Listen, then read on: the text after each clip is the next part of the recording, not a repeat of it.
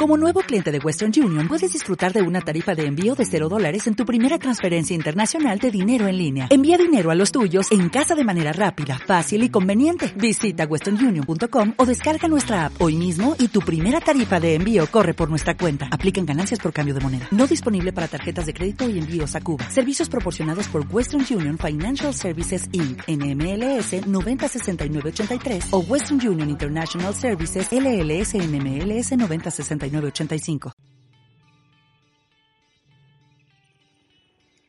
¿Qué onda, más? Se dice que crecer es difícil, pero también se dice que cada quien cuenta de la feria como le fue en ella. Acompáñenme y juntos averiguaremos qué tanto de lo que se dice es verdad.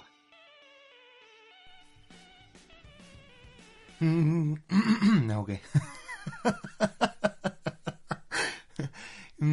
¿Qué onda más? Oigan, pues resulta que estoy aquí grabando este podcast para ustedes gracias a Lisbeth Velázquez que me marcó el día de hoy y me dijo, Mike, ¿por qué no estás produciendo nada en estos momentos? A lo cual yo respondí que uno, no tengo un tema específico del cual quiera hablarles, dos, tengo muchísimo trabajo y tres, creo que no necesitamos otro producto durante la época de cuarentena que nos esté recordando lo importante que somos, lo afortunado que somos, qué tanto tenemos que seguir adelante. Y además, no sé si lo han notado, pero mis podcasts siempre son como bien reflexivos y a veces oscuros. Y tampoco quiero hacer un programa que los haga reflexionar. De por sí es suficientemente complicada la situación de estar en la cuarentena voluntaria en casa o tener que seguir saliendo a las calles para poder realizar nuestras actividades que no podemos dejar, como para que encima venga un vato y nos ponga a reflexionar respecto a cosas de nuestro ser y quiénes somos, a dónde vamos, etcétera, etcétera. Entonces le dije esto a Liz, pero como ella es psicóloga, pues me convenció porque pues es bien persuasiva. Entonces aquí estoy con ustedes sin saber qué decirles específicamente, pero muy, muy, muy contento de poder volver a llegar hasta sus hogares o trabajos o el baño o donde quiera que estén escuchando esto. ¿Qué he hecho en estos últimos meses? Pues muchas cosas, muchos proyectos. Nadia Ninel me ha estado invitando a sus cursos y talleres, cosa que les compartí por Instagram y me encantan. La verdad es que es un lado que nunca había explorado, todo esto de la espiritualidad y los ángeles y contactar con, con uno mismo de una forma eh, en la que a lo mejor nunca habías considerado que podías hacerlo y encontrarte. Entonces he estado en eso, obviamente pues trabajando, armando proyectos para ustedes, otros para mí, porque también pues tengo algunas actividades profesionales que, requieren mi atención y que han estado preocupándome mucho últimas fechas, pero bueno, ese no es el punto porque prometí que no los voy a deprimir. Entonces, pues he estado explorando una serie de posibilidades, eh, tomando talleres, cursos online. Y pues dentro de todas estas actividades he estado viendo por ahí unos blogs cortitos y está uno que me gusta mucho de Mariano. Voy a subir algún post acerca de este podcast en Instagram y ahí les pongo su usuario que saca videitos cortititos acerca de temas que la neta me gustan un chorro porque es como fácil de explicar y te lo platica de una manera bien amistosa. Entonces, pues me encontré con Mariano y estaba hablando de la responsabilidad emocional. Ya sé, les prometí que no los voy a hacer reflexionar de más, entonces voy a tratarlo como súper ligerito, pero resulta que este tema de la responsabilidad emocional se me presenta al mismo tiempo que estoy viendo Atypical. Atypical es una serie que está en Netflix acerca de un adolescente autista que nos narra su día a día, cómo enfrenta las situaciones, obviamente la dinámica familiar, sus amistades, sus papás, una hermana menor que tiene por ahí. Y bueno, hay tres temporadas y la verdad es que le estoy disfrutando muchísimo. Sin embargo, llega una temporada en la que él tiene que ir a la universidad, no les voy a dar spoilers para que la vean y si ya la vieron saben de qué estoy hablando, y cuando va a la universidad, sus papás también están en un proceso de separación, no saben si divorciarse o no divorciarse. La hermana también está en un momento complejo, emocional, en el que está descubriendo con quién quiere establecer relaciones sexoafectivas. Y como que la vida de todos los personajes empieza a cambiar radicalmente. Él eh, termina como teniendo una ruptura con su mejor amigo y todo se vuelve un caos. No les voy a decir cómo se soluciona, porque pues el punto no es echarles spoiler de esta serie, sino hablarles acerca de esta responsabilidad emocional en la que Mariano nos platica y decirles que me gustó muchísimo eh, la reflexión que hacen en Atypical acerca de cómo tienes que sobrellevar la vida, cómo tienes que solo superar retos y, y hay veces en los que la mejor respuesta es no pensar y solo actuar.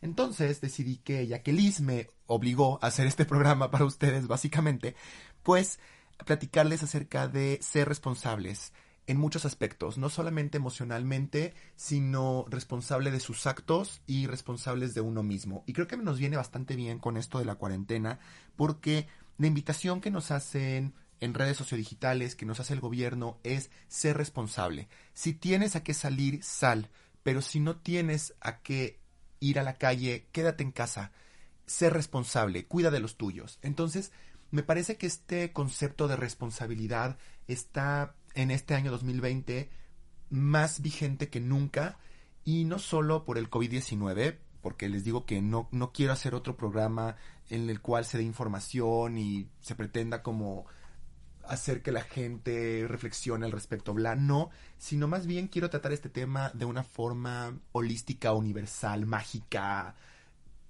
y así, que yo sé que a Bea le encantan las cosas mágicas musicales, entonces Bea, te mando saludos hasta La Paz, y espero que estés disfrutando este regreso de Creciendo con Mike, estoy muy emocionado, lo vuelvo a decir, ya sé, ya sé, parezco disco rayado, pero de verdad, de verdad, estoy muy contento de estar hablando para ustedes nuevamente. Ok, entremos en el tema, responsabilidad. ¿De qué eres realmente responsable? La sociedad siempre nos dice que somos responsables de un chorro de cosas. Tu única responsabilidad es la escuela. Es lo primeritito que se me viene a la cabeza cuando era chiquito, que mi mamá me decía que mi única responsabilidad u obligación, como lo gusten ver, era sacar buenas calificaciones. Y a partir de ahí se nos empieza a cargar la espalda con un chorro de conceptos de qué es tu responsabilidad y qué no lo es.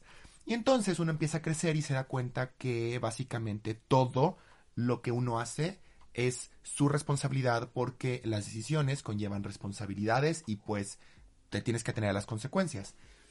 Y esto yo creo que nos empieza a generar temor, en mi caso ansiedad. ¿Por qué? Porque no sabes cuál va a ser la opción ideal que tienes que tomar para poder llegar a un objetivo en particular. Entonces, bueno, ahí todo se empieza a complicar y se vuelve aún más complicado cuando empiezas a tener como relaciones e interacciones con personas. Y pienso en mi sobrinita de 7 años, que ella a veces llega de la escuela un poco triste porque no la quieren juntar en el recreo o porque no se sacó la calificación que esperaba, etcétera, etcétera. Entonces, en cuanto empiezas a tener como interacciones con otros individuos, sean tus profesores o tus amigos, eh, tu familia, tus hermanos, que son familia, gracias, al final empiezas a tener como este sentimiento de culpa, de es que si yo hago X cosa, va a suceder tal y no va a ser bueno.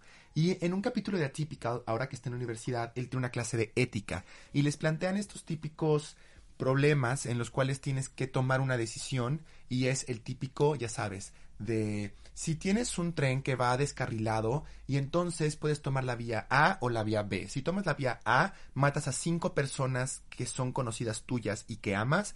Y si tomas la vía B, matas a 20 pero que no conoces. ¿Qué prefieres? Entonces, obviamente la respuesta, entre comillas, correcta es pues tomar la vía A y que el tren mate a las cinco personas que tú amas porque son solo cinco. Es mejor que fallezcan cinco a que fallezcan 20, teóricamente. Pero el dilema que así se llaman este tipo de ejercicios, son dilemas, es que son gente que tú amas, las demás no las conoces, entonces si se mueren, pues a ti no te genera ningún problema. Entonces, moralmente, ¿qué es lo correcto? ¿Matas a 20 o matas a 5? ¿Te quedas sin tus cinco seres amados o dejas a alguien sin sus seres amados? Entonces, ahí es cuando entra el, dilema ético-moral y el personaje, obviamente, eh, que es autista y ve las cosas con mucha claridad, le responde a la profesora, bueno, pues lo correcto es matar a las cinco porque son menos. Pero después, en lo que avanza el programa o el capítulo de esta serie, su mejor amigo le plantea una situación que no les voy a contar, que es el motivo por el cual eh, terminan enemistándose y se dejan de hablar, y él comprende que la vida no es blanca ni negra, y que en teoría realmente es muy sencillo tomar una decisión, pero en la práctica trae consecuencias y esas consecuencias duelen. Y entonces es cuando reflexiono y me parece que el ser humano le tiene miedo al dolor. Dolor de todo. O sea, me pongo a pensar, ahorita les quería dar algún ejemplo, pero todo duele. El amor duele.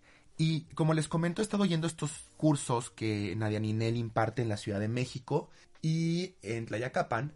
Y me dio un concepto que me gustó mucho. Y es que usualmente vemos las cosas como si todo tuviera que ser bueno siempre. Como si siempre tuviéramos que estar súper emocionados, súper contentos, súper amorosos, súper todo, ¿no? Como en un éxtasis brutal. Y que si no estamos en este estado idílico, casi de drogas, en el que todo es perfecto y todo es maravilloso, la vida no es correcta y no estás teniendo éxito. Entonces cualquier cosa que te sepa ligeramente a fracaso es algo malo y negativo.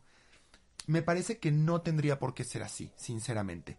Pero Nadia Ninel lo que hace o lo que hizo fue introducirme al concepto de que existe luz y existe obscuridad y que todos los individuos y el universo en general es de la misma forma. Entonces, para que haya vida tiene que haber muerte y para que haya felicidad tiene que haber tristeza. Y los seres humanos somos eso, la conjunción de ambas ideas, de lo bueno y lo malo. Entonces pensar en el dolor significa que hay amor. Si tú no amas lo suficiente, entonces no vas a experimentar dolor. Pero ¿de qué sirve ahorrarte el dolor si no experimentas el amor. No sé, tal vez me hice bolas yo solo. Espero que, me haya dado a entender a ustedes. Pero, más, neta, piénsenlo. Somos tan afortunados de poder amar y de poder sentir dolor. Ahora con, con esta pandemia que estamos experimentando, ¿cuál es el miedo que tenemos? Es el miedo de perder a nuestros seres queridos. Es el miedo a contagiarnos y morir y no hacer lo que realmente anhelábamos hacer y pensar en, que la consecuencia de salir a la calle, por ejemplo, es contagiarnos o contagiar a las personas que amamos y perderlas o nosotros perder nuestra vida, es suficiente motivo para quedarnos adentro o al menos esforzarnos a hacerlo si no tenemos a nada que salir a la calle. Eso es complejo, pero al mismo tiempo es hermoso, porque estamos hablando de cuánto te quieres y cuánto quieres a los demás. Y es entonces cuando quiero hablar acerca de la responsabilidad de amarse a uno mismo. ¿Por qué? Porque Mariano nos dice que uno tiene que ser responsable emocionalmente con las otras personas. Es decir, Mariano nos plantea este, este ejemplo o este dilema en el cual yo sé que si hago algo voy a dañar a otra persona. En, en este caso nos habla de seres queridos, de, de parejas sentimentales, si así lo queremos ver. Y pues nos dice que tenemos que ser considerados porque pues si yo sé que alguien me ama y aún así realizo una acción que la va a hacer sentir triste o la va a lastimar, tendría o tengo que ser responsable por ese acto. Es decir, mi libertad termina donde empieza la del otro. Lo mismo que con los derechos. Y me gustó mucho la forma en la que lo abarca y pues si, si no fuera así no estaría tratando este tema en este programa. Pero mi perspectiva para pues obviamente complementar la de Mariano es pensar que la responsabilidad en el amor a uno mismo va antes que la de en el amor hacia alguien más. Porque si tú no sabes respetarte y cómo hacerte valer y cuánto vales y qué exigir a los demás hacia ti, pues cómo vas a respetar a otra persona. O sea, es decir, si yo todo el tiempo estoy pensando que no valgo nada, que soy un tonto, que la gente no me quiere, que no merezco la carrera que tengo, o que no merezco que me ame la persona que me ame, ¿cómo entonces yo voy a ir a darle amor, a valorar, a apreciar, el cuerpo y las acciones de una tercera persona. Pues si yo no me respeto, ¿cómo voy a respetar a alguien más? Si yo me digo que soy tonto, pues ¿cómo espero no decirle a alguien más que es tonto? No sé si me estoy explicando, pero al final creo que respetarte a ti es fundamental, porque además, si tú te respetas, eres maduro, y si tienes madurez, vas a poder aceptar las consecuencias de tus actos. Es como un círculo, y me parece que la manera en la que se plantea esto en Atypical, la manera en la que nos demuestran con tanta sensibilidad y claridad que no todo es blanco y negro, que habrá días en los que tú te ames y te respetes y te valores, y habrá otros que no, Habrá días en los que puedas verte al espejo y decir, wow, no manches qué guapo estoy o qué guapa soy o híjole, qué, qué, qué, qué valor tengo para salir a la calle a pesar de lo que estoy pasando. Y habrá otros en los que digas, no quiero salir, me vale madres, o sea, no, me interesa, no quiero ver a nadie, no quiero hablar con nadie, no me voy a arreglar, no me voy a poner perfume, bye, güey, o sea, no quiero. Y eso está bien, porque si todo el tiempo estamos intentando ser perfectos y aparentar que nuestra familia es perfecta y que nuestra carrera es perfecta y que nuestra universidad y nuestras materias son perfectas, pues uno es cansado, dos es deprimente y tres es mentira. Por favor, nadie es perfecto, todos tenemos problemas. Lo que pasa es que es más fácil ver a los demás y decir, claro, es que si yo tuviera su familia, o si yo tuviera su dinero, o si yo tuviera su cuerpo, o si yo tuviera su ropa, el problema es que todos pensamos igual. Entonces, a lo mejor yo admiro el cuerpo de alguien y me gustaría tenerlo, pero ese alguien admira mi resiliencia ante los problemas de la vida, yo qué sé. Y entonces, las vidas no son perfectas, las de nadie. Y mientras más rápido nos demos cuenta de que la vida no es perfecta, más vamos a aceptar la imperfección y cuando aceptemos la imperfección vamos a ser felices. ¿Por qué? Porque si yo sé que no soy perfecto, pero no me importa, entonces soy feliz y no por mediocridad ni por conformidad, porque mi mejor amigo dice que la felicidad es saber que no eres feliz y que no te importe y nunca he estado de acuerdo con él y tú lo sabes, pero sí creo que es importante saber que si tú estás bien contigo mismo y te aceptas como eres, y no hablo en esta onda de, ah, tengo llantitas, pero soy perfecto, o ah, tengo estrías, pero no importa, o no soy tan inteligente, pero todo está bien. No, no, no quiero caer como en ese cliché empalagoso de ama tu cuerpo tal como es. No, quiero más bien darles un, un sentido de, de sátira. Quiero algo más ácido, o sea, que de verdad tú puedas reírte de ti mismo y de ti misma y decir, ¿sabes qué? La neta es que reprobé mi examen, pero no está tan mal porque neta hice un chorro de esfuerzo. Y ya. Y entonces al respetarte tal como eres, con, con esa deficiencia, sea de tu cuerpo, de tu personalidad, de tu inteligencia, de tu percepción del mundo, te aceptas, te ríes de ti mismo y dices, dude, seriously, no me importa qué hagas tú, te amo como eres. Porque si yo me amo con mis imperfecciones, que conozco como la palma de mi mano, neta, ¿tú crees que me va a importar que tú, no sé, ronques cuando duermes? Neta, no. Y al comprender al otro individuo, te comprendes tú. Y al amar a la otra persona, te amas tú. Y sin querer, puede que esa persona te ame de regreso.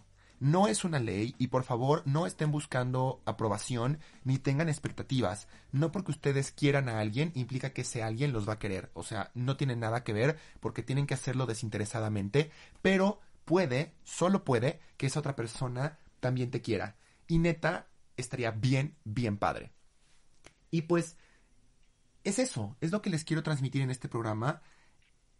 Y, y la idea de pensar en respetarte y respetar lo que sucede a tu alrededor me lleva a querer hablar de cuando tienes que respetar las decisiones ajenas. Es decir, es bien común que como individuos queramos andar arreglando vidas ajenas y queramos andar, no sé, como animando a las personas a que sean mejores, a que salgan adelante y vamos, tú puedes, ya sabes, como con este espíritu casi de animadora gringa, lo cual está padre, o sea, también ver las cosas positivas está cool, pero más bien tendrías que pensar en no entrometerte de más en vidas ajenas. Y esto también me surge de Atypical. Como les comento, Atypical se trata acerca de un adolescente autista y cómo se relaciona con los demás. Y algo que me encanta de este personaje, me fascina, es que es brutalmente honesto. No tiene filtros. Entonces, cuando le hacen una pregunta, responde tal cual lo está pensando y tal cual lo está sintiendo. Y creo que observar la dinámica de los personajes y la manera en que eh, su novia y sus amigos y su familia aprenden a escuchar y a no juzgar su honestidad tan brutal, eh, porque, porque de verdad es, es como a rajatabla, o sea, te lo dice a la cabeza y es como de, oye, es que te tengo que decir que te quiero, yo no te quiero. Y es como, wow, wow, o sea, miente por convivir, no me digas esto. Pero él no, porque pues no lo necesita, no es como él es. Entonces, decir las cosas sin filtro, tan honestas, tan de frente, es un valor que creo que uno necesita. Y al ver yo cómo las personas alrededor de, de la vida de este personaje Sam, aprenden a valorar y a respetar la forma en la que él se expresa, la verdad, me inspira. Me inspira a comprender que no todo mundo tiene que pensar como yo y que no todo mundo tiene que hacer el esfuerzo por llenar mis expectativas. Y la verdad es que es algo que no sé si ustedes les pase, pero a mí me pasa todo el tiempo. Cuando estoy teniendo una conversación por WhatsApp, ya saben, por favor, no mientan. Yo sé, yo sé que ya saben, al menos una persona con quien lo hacen, que escriben como algo corny o como algún coqueteo o que estás como blue y escribes como de, ay, no manches, este, estoy bien gordo. Y de repente esperas que la otra persona te conteste algo así como, no, para nada, no digas eso, la verdad es que has bajado un chorro de peso, ya no seas ridículo, o algo así. Y cuando lejos de recibir esa respuesta, recibes un, sí, no manches, el otro día te vi y te saltaba la lonja, es como, fuck, o sea, ¿por qué me estás diciendo esto? Si yo esperaba que me dijeras otra cosa.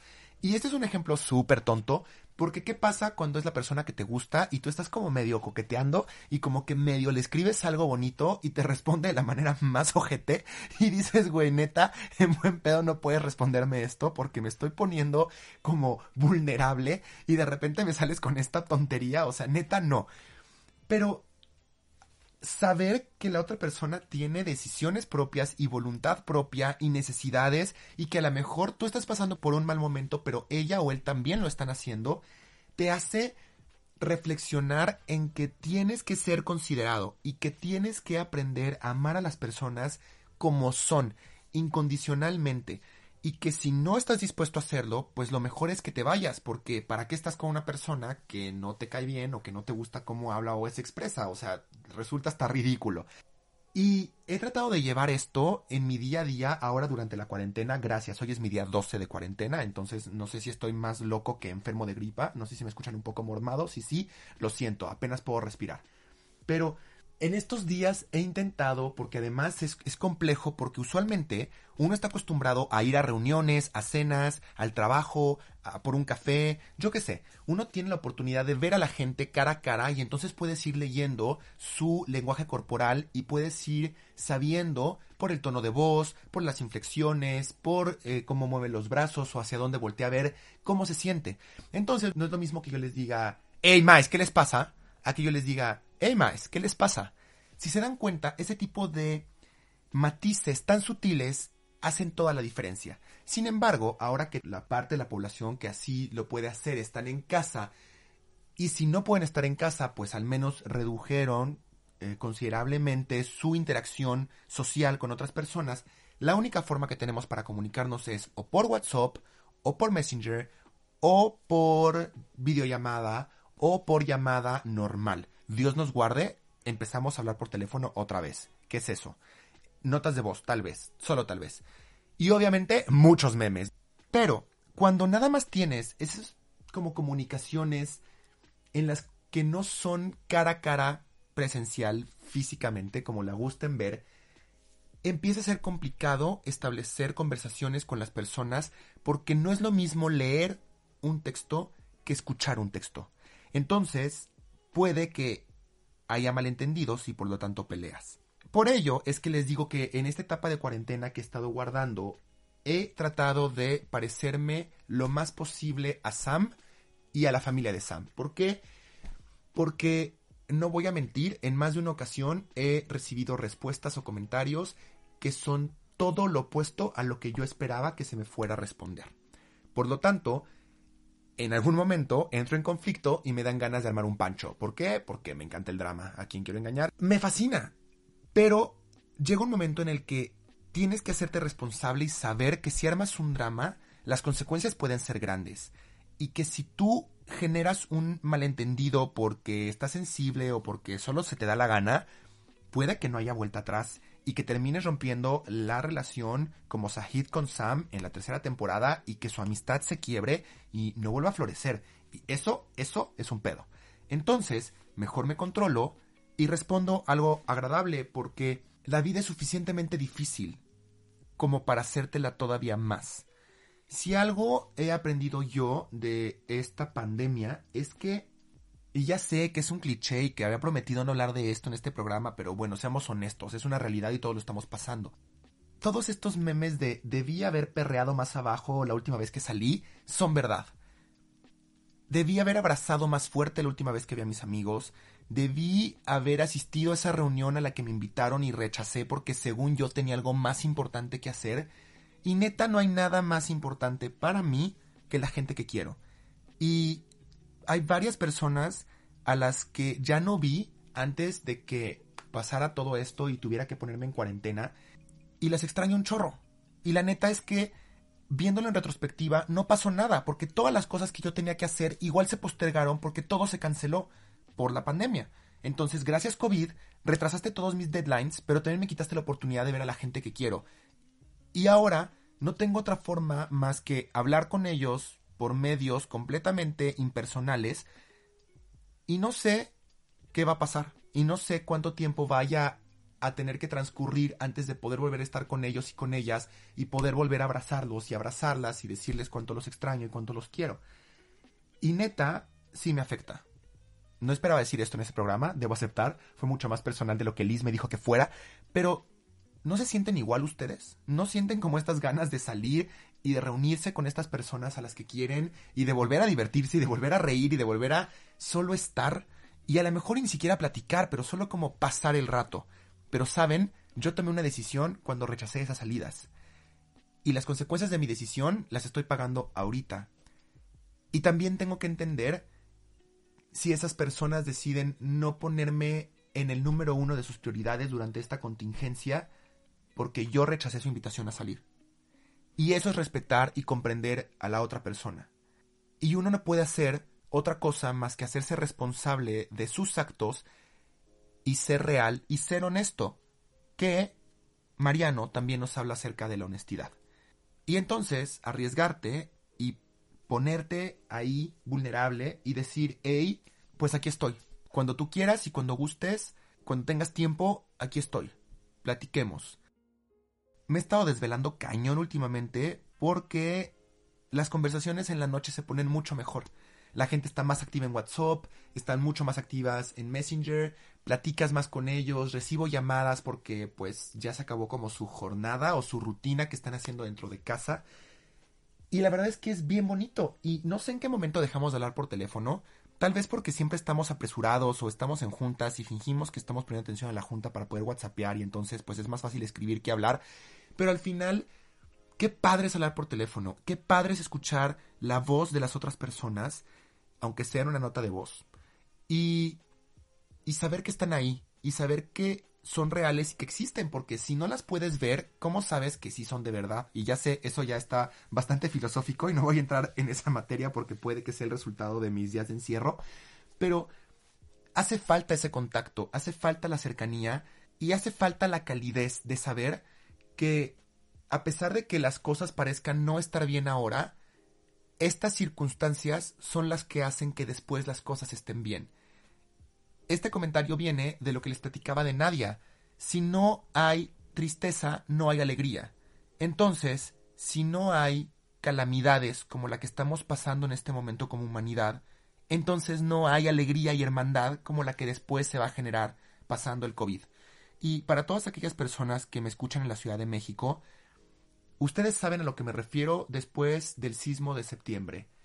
La vida no fue la misma para nadie de nosotros, porque la gran mayoría habíamos escuchado del sismo del 85, pero no lo vivimos. Entonces era como, como una anécdota que nos contaban nuestros papás o nuestros tíos, o los profesores que lo pudieron vivir, etc.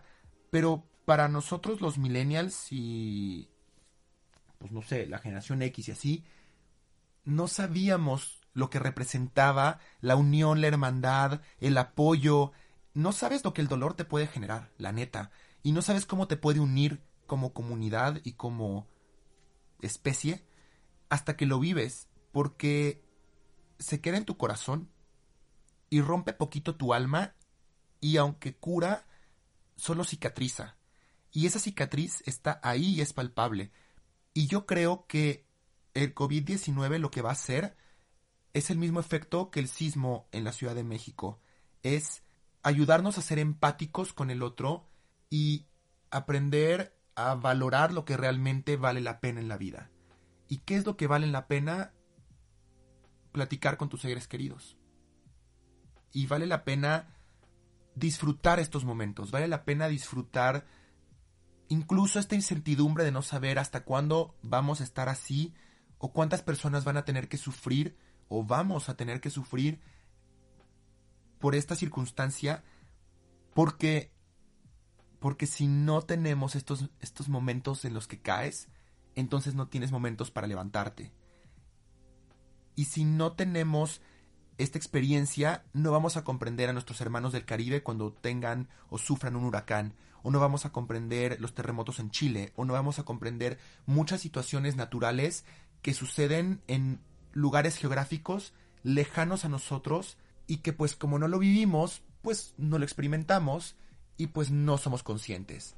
Entonces creo que es una gran oportunidad para estar con nosotros y nosotras mismas, para agradecer por lo que tenemos y al mismo tiempo para hacernos responsables de nuestros actos, hacernos responsables del mensaje que no mandamos, hacernos responsables de la llamada que no tomamos, hacernos responsables de creer que trabajar es el único motivo que tenemos como seres humanos y que el éxito solamente lo alcanzamos dependiendo de la etiqueta de nuestra ropa o de la marca de nuestro coche o de los viajes que hagamos. No digo que no esté bien, no digo que no lo hagas, solo digo que tienes que responsabilizarte y que al mismo tiempo tienes que ser responsable o hacerte responsable de lo que esta actitud genere en la otra persona.